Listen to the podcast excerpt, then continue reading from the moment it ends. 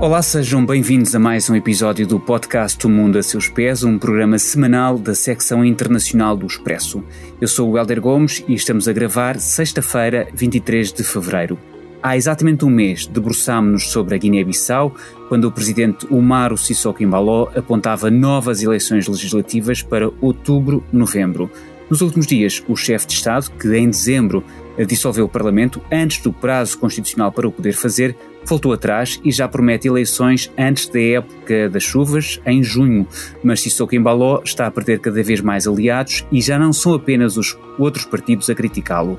O MADEM G15, de que faz parte, também tem contestado a sua atuação. A somar a tudo isto, o conselheiro especial do presidente pediu a admissão do cargo recentemente. O ex-primeiro-ministro eh, Nuno Gomes Nabiam justificou a decisão com a falta de diálogo, as constantes interferências e a tentativa de Sissoko Embaló de politizar e sequestrar as forças de segurança. São motivos mais do que suficientes para voltarmos hoje à Guiné-Bissau, onde a jornalista do Expresso, Joana Ascensão, esteve recentemente. É ela a convidada desta edição do Mundo a Seus Pés. A edição técnica deste episódio é do Tomás Delfim.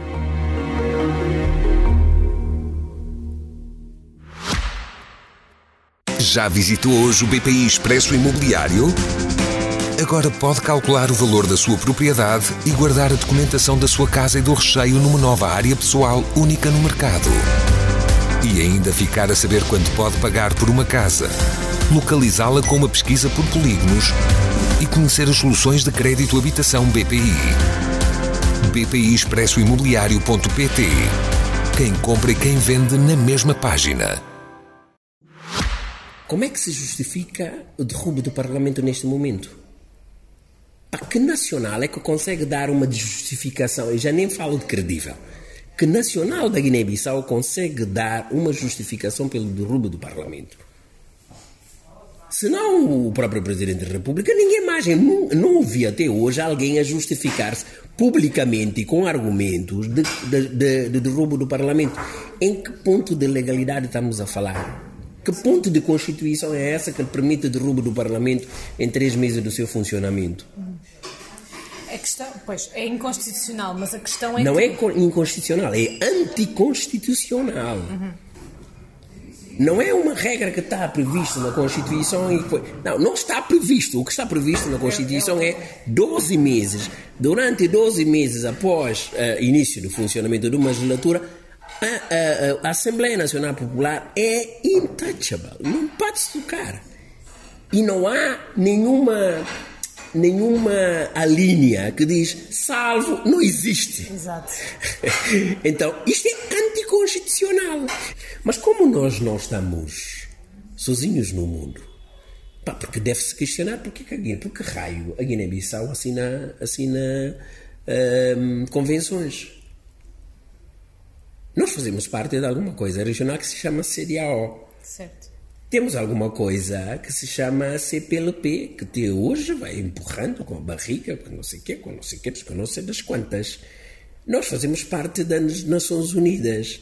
Ou seja, se fazemos parte dessa aldeia mundial, há algumas coisas, em termos de regras de funcionamento, que devem ser, devem ser, devem ser a, um, obrigadas a ser, obrigatoriamente a ser utilizados também no nosso país, não estamos sozinhos. Bem-vinda, Joana Ascensão. Obrigado por teres aceitado o convite para estar presente aqui no, no Mundo a Seus Pés. Obrigada pelo convite. Recém-regressada da, da Guiné-Bissau, acabámos de ouvir Spencer em Baló, uh, num som recolhido uh, por ti, ele é um ex-secretário de Estado da Cultura, marido de Indira Cabral, filha de Milcar Cabral e ex-ministra do governo do PAIGC, que estava em funções quando a Assembleia Nacional Popular foi dissolvida eh, no início de dezembro do ano passado. Começo por te perguntar, Joana, as críticas à decisão de Sissoko Embaló de dissolver o Parlamento e nomear um governo de iniciativa presidencial também já se ouvem na sociedade civil, ou seja, já romperam aquilo a que se costuma chamar a bolha político-mediática? Sim, por aquilo que eu me apercebi, sente-se muito esta instabilidade política e esta uh, crise demográfica também na própria sociedade. Se bem que a sociedade, uh, pela minha percepção, ela é muito partidarizada. Uh, ou seja, todas as pessoas que aceitam falar ou que falam abertamente sobre isto também estão ligadas a partidos políticos e há muitas que estão ligadas ao PAIGC, né, que era o maior partido da, da coligação que estava a governar, um, e é o, o, caso do Spencer Embaló. Mas de, de todo modo, aquilo que, se, que eu pude ver quando estive lá, havia muitas coisas a acontecer no tempo em que eu estive lá, curiosamente, uh, era, era um, um, aumento das críticas, um, um, um aumento da, do mal-estar, as pessoas a, a, comentarem sobre isso nos cafés, nas ruas, percebia-se, embora pronto, eu não entenda crioulo e lá a, a língua mais falada é o crioulo, mas percebe-se que que, que há um mal-estar na sociedade, que as pessoas comentam isso, ainda muito em, uh, em sordina, pelo menos quando não te conhecem, sabem ou apresentas-te como jornalista, não é fácil que as pessoas, alguém assim na rua fale, mas, uh, mas percebe-se que há um mal-estar instalado.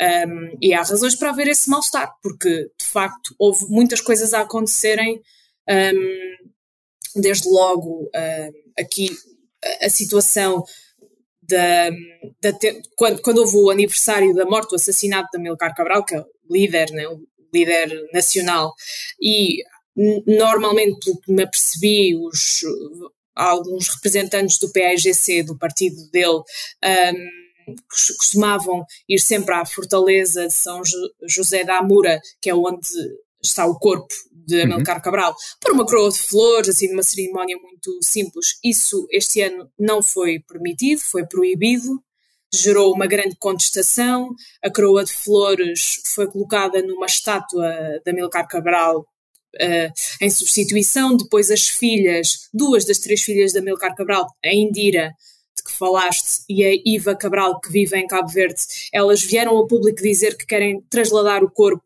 um, para o cemitério municipal de Bissau, porque não querem que o corpo do pai fique vedado às visitas de quem o quiser visitar. Claro. Porque o, o depois uh, o, uh, a visita foi impedida pelos militares. Dias depois, o presidente, o Mar Sissoko Embalo, disse que um, agora, a partir daquele momento, o corpo iria só receber visitas de chefes de Estado uh, de outros países e, portanto, Uh, não, não iria ser visitado por qualquer pessoa que o quisesse visitar. Isso uh, nota-se aqui, portanto, uma pronto, muita cisão ali uhum. na sociedade.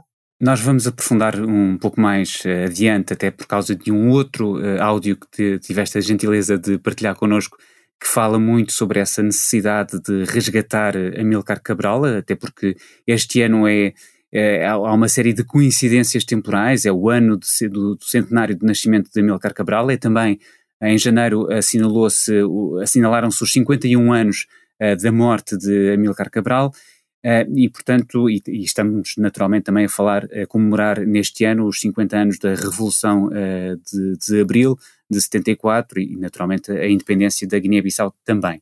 Uh, vou dar só, uh, puxar um bocadinho aqui atrás a fita do tempo, até para uh, quem não estiver muito familiarizado com a situação política na Guiné-Bissau. Isto tudo começa em dezembro, a 1 de dezembro do ano passado, quando dois governantes, o Ministro da Economia e Finanças e o Secretário de Estado do Tesouro, suspeitos de corrupção no pagamento de dívidas do Estado a empresas, foram retirados das celas onde se encontravam, da Polícia Judiciária, por efetivos da Guarda Nacional.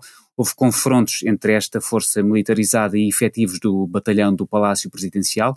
Os governantes foram depois reconduzidos para as celas, o comandante da Guarda Nacional foi detido, duas pessoas morreram. Tudo isto se passou na madrugada e manhã de 1 de dezembro na Guiné-Bissau. Três dias depois chegava então o anúncio da dissolução da Assembleia Nacional Popular pelo Presidente da República. A dissolução do Parlamento, essa que foi de imediato criticada por especialistas que a descreveram como inconstitucional e disseram carecer de força jurídica. De facto, o ponto 1 do 94 artigo da Constituição da República da Guiné-Bissau refere que a Assembleia Nacional Popular não pode ser dissolvida nos 12 meses posteriores às eleições. Ora, as últimas uh, legislativas ocorreram a 4 de junho do ano passado, o que significa que o Presidente dissolveu o órgão legislativo seis meses depois do ato eleitoral, ou seja, só passou metade do tempo definido constitucionalmente para que pudesse fazê-lo.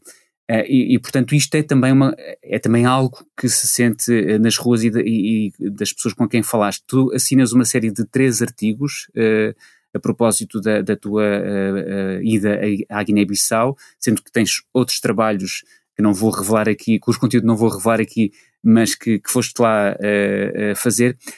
num dos artigos, julgo que é o primeiro, Uh, com o sugestivo, sugestivo título A Guiné-Bissau, o país onde a democracia está a ser desmembrada na sombra dos olhares europeus. E o arranque, a entrada é, portanto, acaba por dizer tudo. Saindo de Bissau falta tudo, escreves tu, eh, falta água potável, saneamento e eletricidade, faltam medicamentos, simples seringas, luvas e também energia nos hospitais, faltam crianças e professores nas escolas, falta asfalto nas estradas e nos últimos tempos, e esta é a parte que eu gostaria também de destacar aqui para a nossa conversa, depois da dissolução inconstitucional do Parlamento e sem novas eleições à vista, tem faltado também a democracia. É também uma carestia democrática que se vive uh, na Guiné-Bissau e que as pessoas uh, também começam eventualmente a perder o medo de partilhar. Depois desse contacto inicial uh, e dessa, dessa retração que se compreende para falar como a jornalista, é, no caso, as pessoas começam a retrair-se menos e a falar mais abertamente da, deste golpe inconstitucional desferido por Sissoko Embaló ao dissolver o Parlamento? É, até porque em um, consequência dessa dissolução têm acontecido outras coisas na sociedade civil, nomeadamente proibição de comícios e manifestações, um, alguns deputados do PAIGC uh, foram impedidos de entrar no Parlamento depois da, da dissolução. Um, Sissoko Embala também se tem um, atirado aos jornalistas e acusado os jornalistas de estarem do lado da oposição. Em vários momentos foi até agressivo em, em em comunicações públicas que fez, sim, tem sim, aumentado. Dizendo até que, no fundo, os jornalistas são correias de transmissão da, da, da oposição e que, se assim continuasse, iria proibir os, os espaços de comentário, até mesmo na, na RTP. Eh, portanto, é de facto, há ali um endurecimento das críticas e é também, eventualmente, o, o, a, atuação de um homem cada vez mais isolado, porque quando nós, nós vemos o, até, até mesmo eh, representantes do MADEM G15 a demarcarem-se da, da, das posições cada vez mais autoritárias, cada vez mais uh, a cercear a, a liberdade do, dos cidadãos, é natural que até, os, até o seu próprio partido se comece a virar contra ele.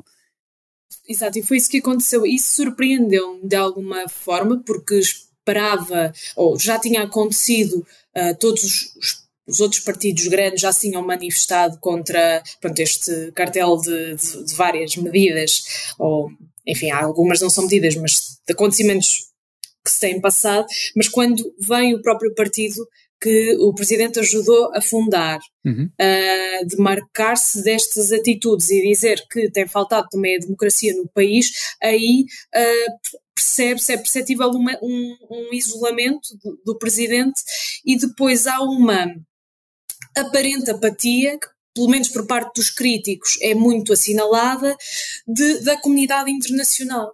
Hum, eu penso que foi o Spencer Embalo, precisamente, que a certa altura diz, quando a, a Assembleia foi, foi dissolvida, portanto, naquela semana pronto, de muito, muitas movimentações, um, a rua da Embaixada de Portugal esteve uh, fechada e ninguém uh, soube porquê o embaixador português, ele diz, uh, uh, não chegou a cumprimentar nos meses em que o governo esteve em, em funções o, o primeiro-ministro, enquanto que outros embaixadores o fizeram. Isto, pronto, uh, não, ele assinala como sinais de algum de alguma apatia face, face a estas medidas. De facto, o que se nota é que as, as pessoas mais do ramo ativista, e quem tem falado muito também é o Bubacar Touré, que é presidente da Liga Guineense dos Direitos Humanos, também o citei no, no artigo, e já há vários artigos em que ele, em que ele fala uh, deste endurecimento, até de. Ele fala de. Um, de um grupo de milícias criados pelo regime que, que rapta, que tem espanca, feito alguns espancamentos, às vezes arbitrários. Quando eu estive lá, houve um, um um dirigente de um partido, não me recordo agora de qual, uh, a, a, ir ser buscado logo ao, ao aeroporto assim que chegou uhum. a Bissau. Um, há também. Um, tem havido, e em Portugal houve uma manifestação há duas semanas que juntou cerca de 2 mil pessoas um, contra o que está a acontecer, e o Márcio Sissoko também se uh, dirige à diáspora dizendo, quando vocês voltarem, o ministro uh, que é o responsável pelas polícias, estará à vossa espera. Portanto, há aqui um, uma mudança e tu vês quando estás lá, eu, foi a primeira vez que eu fui à Guiné-Bissau e única, portanto eu não tenho termo de comparação. Certo. Mas estive com pessoas que vivem lá e com pessoas que vão muitas vezes lá, que estavam a reportar um aumento brutal de, dos militares na rua, por exemplo. Uhum. Que é algo que eu não repararia se não tivesse alguém ao lado, pronto, mais experiente no país que, que, que notasse essa diferença há, há diferenças na sociedade e vês que, apesar de haver algum medo de falar, que é, é natural, face às coisas que têm acontecido, um, algumas pessoas, se calhar mais habituadas a falar e mais ativistas, têm feito até sem medo. Eu, numa das entrevistas, no final, eu perguntei uh, uh, a um dos entrevistados, o Dalterino da Costa, que é sociólogo, eu perguntei se ele não tinha medo de falar, porque de facto. Um, o que ele dizia poderia comprometer a segurança, a integridade física dele, não é? Sim, uh, eu acho que estamos nesse ponto, uhum. uh, neste momento. Não se sabe bem até quando, e se me perguntar se eu acho que pode haver um, um, um avançar de conflito armado ou algum tipo de uh, revolução interna, Pronto, uhum. eu, não, eu não te sei dizer, primeiro porque não conheço assim tão bem o país, e depois porque me parece que aqui o jogo dos militares é essencial se continuarem, no fundo, a apoiar o, o, presidente, dificilmente algum tipo de manifestação eh, não é rapidamente reprimida, não é? Portanto. Certo. Esse dado que trouxeste para a conversa é, é muito importante, até porque no, no início deste novo ano a Chatham House alertava precisamente para o risco de um novo golpe militar uh, e, a Guiné-Bissau, infelizmente, tem sido pródiga em, uh, neste tipo de, de, golpes e tomadas uh, do poder. O diretor para a África do Instituto Real de Assuntos Internacionais, sediado em Londres, disse no início do ano, então, à agência Lusa que o novo golpe seria liderado por fações desonestas do exército em Bissau e que este risco de, de um novo golpe militar é maior após a insegurança do final do ano passado e a suspensão do Parlamento. Portanto, ele uh, coloca aqui exatamente a tónica no sentido por onde estavas a ir na, na tua intervenção, que é, uh, neste momento, de facto, temos uh, o exército alinhado com as instruções de, de Sissoko poderá haver eventualmente a formação de pequenas células uh, que, a que a Chatham House uh, chama de, de fações desonestas, não é? que acabam por incumprir ordens uh, superiores e, e, são elas próprias promotoras de um eventual golpe militar e na verdade é que tem havido um contexto regional de, de, golpes militares que surgiram depois de algum, alguns anos adormecidos, portanto essa essa, essa tomada inconstitucional do, do poder pela, pela via uh, militar uh, têm, têm sido uh, mais frequentes nos últimos dois, três, quatro anos. No ano passado, 2023, houve alguns, alguns casos no continente africano de golpes, de tomadas de, de, do poder por, por, militares, portanto há esse, há esse risco. E se Sissoko Embaló, estando encurralado, como eu ouvi ainda hum, por estes dias um, alguém dizer, um, um, analista dizer na, na Deutsche Welle, num, num, noticiário que eles têm sobre os países africanos eh, que falam eh, português, um, de facto, Sissoko Embalo está cada vez mais encurralado na sua torre de marfim, no seu palácio presidencial, começa a, a perder também o apoio uh, do, do partido lá está, uh, que, que é o seu e que ele, que ele também uh, ajudou a fundar. E temos uh, também, por outro lado, o presidente do Parlamento da Guiné-Bissau, Parlamento esse que, como sabemos, está dissolvido, ainda que haja uma comissão permanente uh, que, que, pode dar conta do, do recado até que uma nova, um, uma nova Assembleia Nacional surja uh, das, das eleições que não se sabe exatamente quando, quando irão ser realizadas, mas o Presidente do Parlamento, do Domingos Simões Pereira e também líder do PAIGC, disse em Lisboa que a paz, a liberdade e a autodeterminação, razões de existir para Emílcar Cabral, é tudo o que neste momento falta no seu país, na Guiné-Bissau. Isto foi a 20 de janeiro, quando se assinalaram 51 anos da morte do líder histórico e, e, também, pronto, como eu dizia ainda há pouco, no ano em que se assinala também o centenário do nascimento de Amilcar Cabral. E acho que é a altura uh, certa para nós ouvirmos uma outra uh, pessoa de um som que nos cedeste para este podcast, que é o uh, Dautarin da Costa, sociólogo, professor e ex-ministro da Educação. Quando eu vejo isto, para mim é um exemplo paradigmático. A Liga dos Direitos Humanos, a Liga Guinense dos Direitos Humanos, produz um relatório sobre a situação dos direitos humanos na Guiné-Bissau entre 2020 e 2022. Coloca Cabral na capa e depois diz: resistir ao autoritarismo, reviver Cabral. Este é o título de um relatório sobre a situação dos direitos humanos. Vai resgatar Cabral e diz que temos que basicamente reviver Cabral. É? Quando vemos as reações nas redes sociais um, que decorrem da não celebração das datas históricas do país no momento em que devem ser celebrados. E quando vemos as vozes dos jovens sobre isso, percebemos o resgate de Cabral. Quando vemos a resistência às tentativas de tribalização da política guineense, nós resistimos a isso porque vamos buscar as ideias de unidade e luta. Não é? Não é? E isto é resgatar Cabral. Ou seja, há um conjunto de evidências sociológicas enquanto são movimentos coletivos, não, não muito organizados, parecem muito dispersos, mas tem ali, denominador, tem ali um denominador comum. Okay.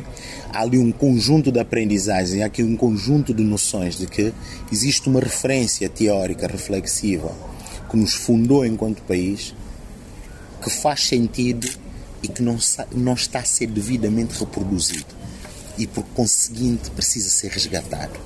Ouvimos então uh, Daltarin da Costa, sociólogo, professor e ex-ministro da Educação.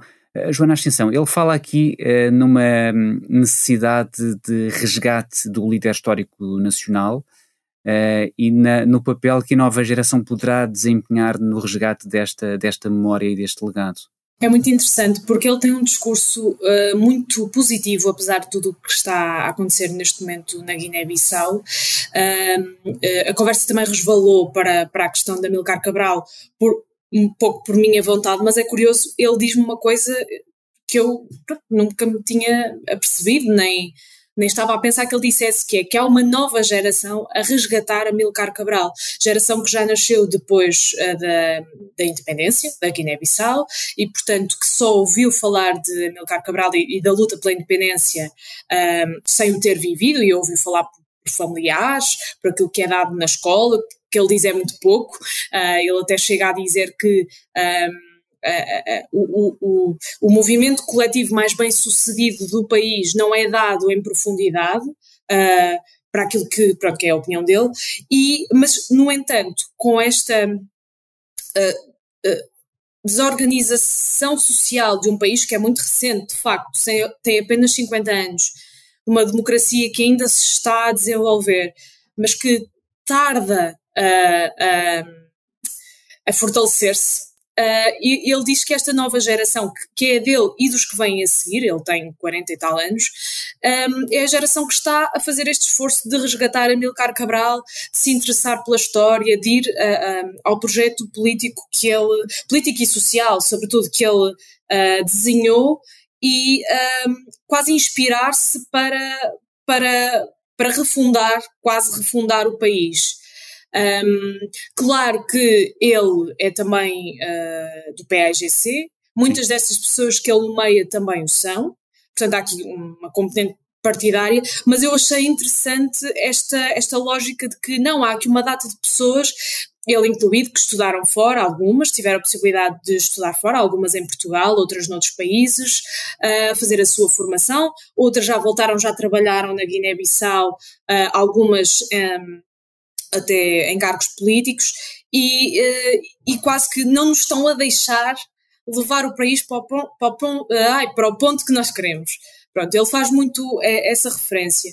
Claramente, uh, Amilcar Cabral é uma inspiração para ele e para algumas das pessoas com quem falei, e, e, e pronto, e não, não sei, parece que deixa aqui uma réstia de esperança do que pode acontecer no futuro. Sim, como se o projeto de Amilcar Cabral, que serviu de inspiração não apenas na Guiné-Bissau e em Cabo Verde, até uh, por, causa do partido que, que ele fundou, o PAIGC, mas para, também para outras lutas de, de libertação uh, do jugo, do jugo uh, colonial, eh, no caso de, de, de, Portugal, parece que houve ali um, um, uma inspiração, mas que depois não houve continuidade no, vamos chamar-lhe guião ou, ou na, na plataforma que, de pensamento até e de pensamento crítico e muito estruturado de Emilcar Cabral, que depois não teve continuidade, infelizmente, uh, uh, na Guiné-Bissau. Qual é a relação de, daquilo que tu foste uh, sentindo? Qual é a relação deste presidente atual da Guiné-Bissau com a memória de Amilcar Cabral? É algo que ele opta por não mencionar muito, quer dizer, há datas redondas e históricas. Eh, este ano, ainda para mais, é, eh, está, está pejado eh, delas. É o, o centenário do nascimento, são os 51 anos uh, da morte, são 50, 50 anos da independência do país. Como é que Sissoko Embaló olha para uh, Amilcar Cabral? Eu não consigo dizer-te isso assim, pronto, dar uma resposta muito concreta. Da, da minha percepção, e é sempre uma percepção, parece que uh, ele tem evitado responder a, a, perguntas muito concretas, por exemplo, sobre as celebrações do centenário. Ainda não há nada muito concreto na Guiné-Bissau. Cabo Verde já apresentou todo um programa de celebração, a Guiné-Bissau ainda, ainda não o tem. Quando ele é confrontado com isso, ele responde a certa altura, já não sei eh, exatamente em que data, mas uh, algo do género. Uh, a importância do centenário também é relativa. Uhum. Uh, por outro lado, faz, uh, tem aquela atitude de, de proibir uh, as visitas aos, à sepultura de, de, de Cabral. ao mesmo tempo, inaugura uma, uma avenida, que é a Avenida Amílcar Cabral. Acho que até foi inaugurada no dia em que eu cheguei lá não assisti à inauguração, mas depois passei lá muito tempo, que é uma avenida que agora está toda nova, com alcatrão novo, muito bonita. Um, pronto, uh, é, é assim um bocado ambíguo, mas parece que ele uh, tenta apagar ou retirar um, um, pouco da importância deste líder uh, histórico. Um, o, que, o que até algumas pessoas disseram que parece que ele tem ciúmes uhum. da, da, pronto, da, no fundo de Amilcar Cabral é tido como ainda hoje uh, o grande homem que fundou a Guiné-Bissau e Cabo Verde também, né? claro. Um, apagar ou, ou, tentar branquear isto é, é um bocado estranho Sim, a, mas... tão, a tão pouco tempo de uma, de, um, de uma independência, principalmente. Isso, isso é um dado muito interessante de, de falar na, na, até numa perspectiva de ciúmes, porque alguém que morreu há mais de meio século, portanto há 51 anos, continua a fazer sombra ao presidente atual e mesmo de alguém que está bastante acossado e, e, e, que lá está, eventualmente cercado, porque até o próprio até os próprios uh, representantes do seu partido começam a contestar uh, a sua atuação.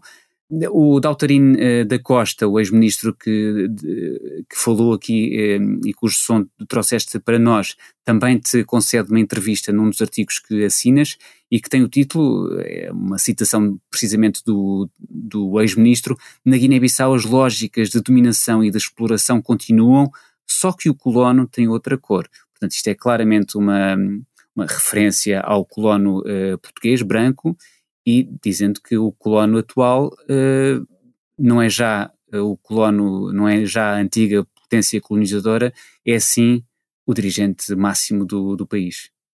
Sim, ele, ele depois uh, explica que não é uma figura concreta, ele não está Sim, é um, a referir é um, a uma figura concreta, mas a uma, a uma Sim. ideia. Sim. Uh, e, e, a lógica é muito interessante, porque o que ele diz, primeiro, ele justifica porque é que 500 anos de colonialismo não se apagam em 50 anos de independência.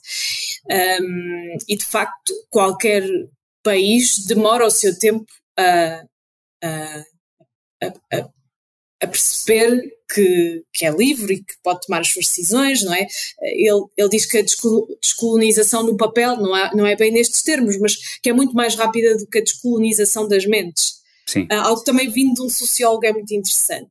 E ao explicar isso, uh, ao pronto, entrar por esse campo, ele uh, chega ao ponto de que, de que estavas a falar, que era de que, na verdade, a Guiné-Bissau tem vivido Claro que não igual ao tempo em que era um país colonizado, né, em que era uma, uma colónia, um, mas em parte tem mimetizado esses uhum. tempos. Isso vê-se, por exemplo, na ausência de Estado Social. É, uhum. é, é, é, um país em bruto, é, é, é mesmo. Não, um, eu diria que o Estado Social ou é muito fraco ou é mesmo inexistente. Uhum. Um, e então estes 50 anos, ele é muito crítico ao dizer que não serviram para construir esse Estado Social, para, um, para se alavancar um, um país e, e, nas mentes de, de, de, quem é desse, pronto, dos seus habitantes, como para se criar uma identidade até. Um, que ainda está muito preso a, a, pronto, aos tempos de colónia, o que, na verdade, para sermos justos, 50 anos de facto, pronto, se calhar não são suficientes para se alavancar um país, não sei. Um, mas imagina, quando vais na rua e não, não há. Tu, tu tens Alcatrão só na estrada principal, praticamente, que é que liga o aeroporto de Bissau até à rotunda principal, ao centro de, da cidade, da capital de Bissau, que é, que é, uma, é uma praça, praça dos, dos, dos combatentes uh, da pátria, se não me engano, que era a antiga praça do Império no tempo colonial, e depois tens, uh, perpendicular a essa, a Avenida Amílcar Cabral. Tirando essas duas ruas, que são quase nada no país. As estradas estão todas uh, cheias de buracos ou mesmo com alcatrão inexistente. Demoras. Um país que tem uma, um, um tamanho da, da região do Alentejo, portanto é muito pequenino. Tu demoras para fazer 100 km 3 horas. Uh, de jeep, é muito, os acessos são muito complicados.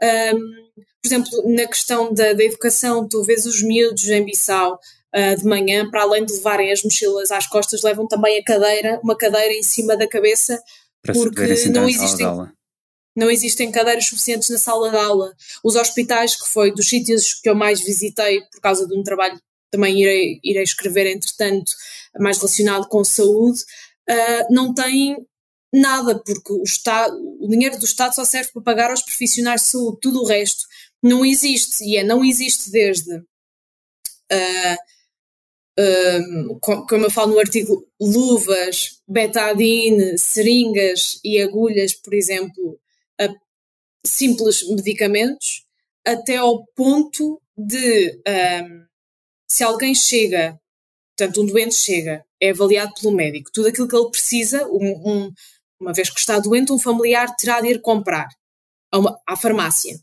E, por exemplo, se ele precisar de ser operado, como em muitos hospitais não existe eletricidade, os blocos operatórios são movidos a um gerador que uhum. precisa de combustível, Sim. é o familiar do doente que precisa de ir comprar o combustível para alimentar o gerador do bloco operatório. Portanto, tem de ir, buscar, tem de ir comprar o combustível num jerrycan e transportá-lo até ao hospital. Exatamente. Para e alimentar o gerador. O gerador do bloco operatório. E isto só acontece se houver duas condições. Primeiro, se a família tiver dinheiro, uhum. porque a Guiné-Bissau é um dos países mais pobres do mundo e, como sabes, e uh, há muitas famílias que estão abaixo do limiar da pobreza, não têm dinheiro, portanto, é deixar morrer a pessoa. Segundo, uh, se uh, chegar a tempo. Depois de fazer estas coisas todas, chegar a tempo. Se não for muito grave e a pessoa ainda tiver sobrevivido depois de ter ido comprar isto tudo. Portanto, para alguém que vem uh, para alguém como eu, já visitei alguns países da África, nunca vi um, esta ausência de, de, Estado. Pronto, de facto, esta. Um, e, e, e, eu acho que quando Douterin da Costa diz que uh, ainda estão a ser uh, quase que ainda existe a, fila, a, figura de um clone, mas tem outra cor, é neste sentido de, de, toda uma construção de baixo para cima que, que tarda em ser feita. E, e ele fala também num. diz sentir um fôlego emergente na nova geração para dar à Guiné-Bissau o país que Amilcar Cabral imaginou. E eu encontrei isso num terceiro, e julgo que o último artigo para já que assinaste, que tem a ver com um projeto uh, muito interessante, que é como uma rádio só de mulheres está a virar uma região onde elas sofrem discriminação e violência. Ora, é também uma questão que deve ser, que tem de ser uh, falada aqui nesta conversa, uh, que é a questão da, da mulher numa, numa sociedade como a, a, sociedade guineense. E que eu gostava também que nos falasse um pouco desta, desta rádio, a Rádio Mulher de Bafatá, uh, que surge em circunstâncias trágicas, por causa da morte de um rapaz guineense a atravessar o oceano de canoa, procurando uma vida melhor. Que projeto é este? Que rádio só de mulheres é esta que tu foste encontrar em, na Guiné-Bissau? É um projeto belíssimo, de facto. Uh, Bafatá, só para contextualizar, é a segunda maior cidade da Guiné-Bissau. A Guiné-Bissau uh, tem, eu diria que deve ter uma maioria, ou se não é maioria, anda por aí muito perto de, de católicos, apenas em Bissau. Todo o resto do país tem uma maioria muçulmana uhum. muito clara. Um, e Bafatá é o, é o caso. Depois, aquilo, o país estava dividido em muitas etnias, as etnias têm regras diferentes, mas Bafatá e Gabu, uh, portanto, uh, as, as, maiores cidades do leste da Guiné-Bissau, uh, têm aqui um grau de discriminação e de violência contra as mulheres muito grande, por exemplo, onde prevalece a mutilação genital feminina, e isso também traz, para, para, além de todos os problemas que nós sabemos associados ao, ao método, traz também muitos problemas de saúde às mulheres uh, depois uh, a jusante. Uh, mas uh, ah, isto é só preciso assinalar que a mutilação genital feminina já está proibida no país desde 2011 ou 2012. No entanto, continua a ser feita, toda a gente sabe isso. Na Guiné-Bissau e na diáspora, incluindo também uh, relatos em Portugal.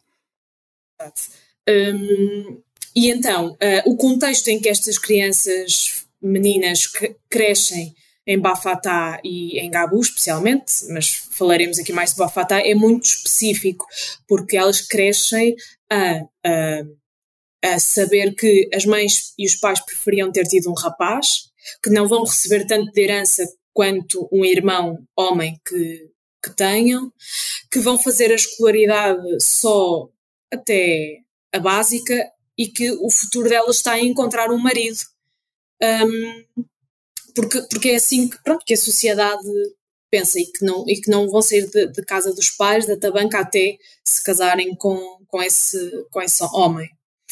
Quando uh, acontece uh, este, este, esta tragédia, foi em 2006, um, um, um, uma a morte de um rapaz guineense que estava a, a atravessar de, de barco, de canoa, não sei bem qual era o barco, da Mauritânia para as Ilhas Canárias. Um, um jornalista uh, espanhol uh, de Sevilha estava a cobrir na altura para o. Como é que se chama? Que esta parte eu não revi. Uh, La Vanguardia, para o jornal La Vanguardia, o jornal catalão, uh, se não estou em erro. Sim, sim. Um, estava a cobrir e, e e apaixonou-se um bocado pela história deste rapaz, lá houve e quis, e quis ir investigá-la melhor. Na altura, o La Vanguardia enviou para a Guiné-Bissau, país que ele nunca tinha uh, visitado, uh, junto com um fotojornalista, e foram à Tabanca, onde lá houve cresceu, em Bafatá, uh, perceber, pronto, perceber como é que se vivia. E, e ficaram muito.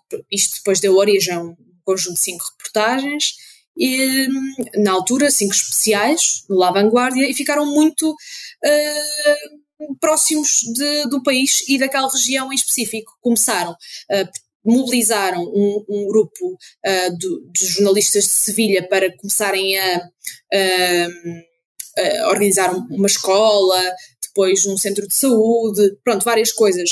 Uh, criar várias coisas naquela, naquela região, até que a certa altura se questiona, então, mas nós somos jornalistas, não vamos fazer nada uh, relacionado com comunicação. E depois questionam-se, quem é que aqui precisa mais de, de ser cuidado? São as mulheres, são as meninas. Então vamos criar um projeto de comunicação uh, dirigido a mulheres, para as emancipar. E veio daí a, a, ideia da rádio, e é preciso também eh, notar-se que a rádio tem uma importância muito grande na Guiné-Bissau. Há imensas rádios comunitárias. As pessoas, é o principal meio de, de comunicação usado para, para, para, para, comunicar mensagens e para também para saber do que é que se anda a passar com o país. Acho, penso que na altura havia duas ou três rádios comunitárias em Bafatá, uh, quando eles decidem então criar a Rádio Mulher de Bafatá, foram buscar uh, adolescentes à, às escolas, a perceber quem é que queria, quem é que tinha interesse em ser jornalista, criar uma rádio, fizeram alguns testes, alguns testes, ou seja, algumas provas de português, de pronto, de línguas, acho eu, sobretudo, depois começaram a, a dar formação uh, a, a, essas raparigas, a um grupo que eu penso que era de cinco raparigas no início. Isto foi, o início foi em 2018, certo? Há seis anos, 2018. Um, Entretanto, vieram mulheres espanholas, isso também é muito interessante, eles quiseram sempre que fossem mulheres a ensinar mulheres, portanto vieram mulheres espanholas uh, de Sevilha a ensinar uh, as raparigas, também algumas mulheres jornalistas em Bissau também deram, deram formação a estas raparigas, até que a rádio se estreia, penso que a 10 de fevereiro uh, de 2018, precisamente. e foi muito contestada numa sociedade pronto, em que as mulheres não, não têm voz, praticamente ela foi muito contestada, desacreditada, acharam que uh, não ia, ia durar apenas uns meses, o que é certo é que seis anos depois a rádio está de pé, já ajudou a mudar a vida de imensas raparigas. A diretora, neste momento, que eu conheci é chama-se Fatumata, tem 26 anos, está na rádio desde que a rádio nasceu, foi lá fazer a primeira transmissão da rádio Uh, e é uma orgulhosa feminista numa região muito marcada por uma desigualdade gigante e muito orgulhosa também em mudar, em conseguir mudar em alguma coisa a vida destas uh, mulheres, nem que seja porque têm um salário, não precisam de depender de um marido uh, e podem ter um trabalho em que vão falar de, dos seus problemas, dos problemas das mulheres, nomeadamente da mutilação genital feminina. Isto é muito bonito.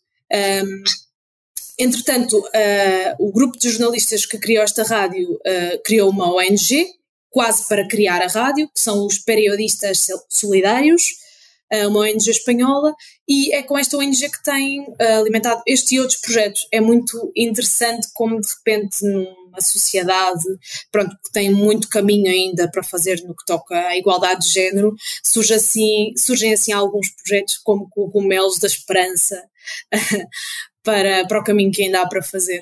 E seis anos depois, apesar do, de quem vaticinava a morte rápida e prematura da, da rádio, ela continua, e ainda bem que assim é, e continuará certamente por muitos e, e bons anos, uh, um meio que de facto, como dizias, é, é muito importante na Guiné-Bissau e a importância da rádio é também até transversal a muitos países africanos, em que é, continua a ser um dos meios uh, de, de, comunicação uh, preferenciais uh, de, quem, de quem precisa de se manter informado, naturalmente, e neste caso bem informado e com, e com uma missão muito nobre.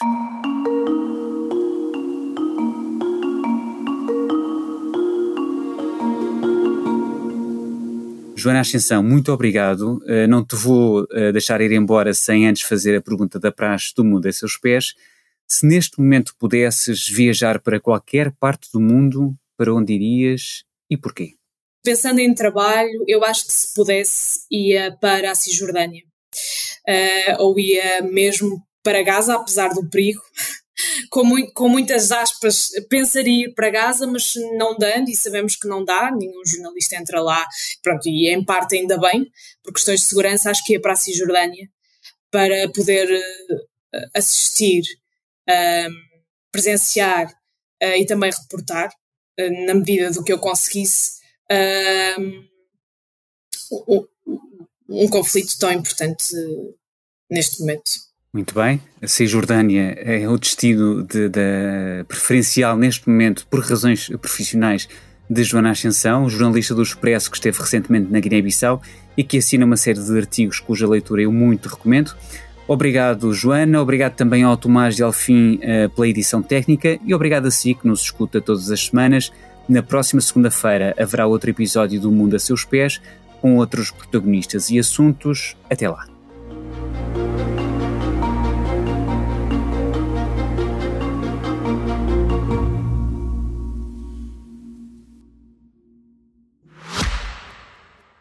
Já visitou hoje o BPI Expresso Imobiliário?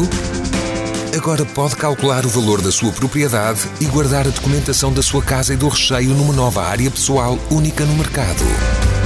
E ainda ficar a saber quanto pode pagar por uma casa, localizá-la com uma pesquisa por polígonos e conhecer as soluções de crédito habitação BPI.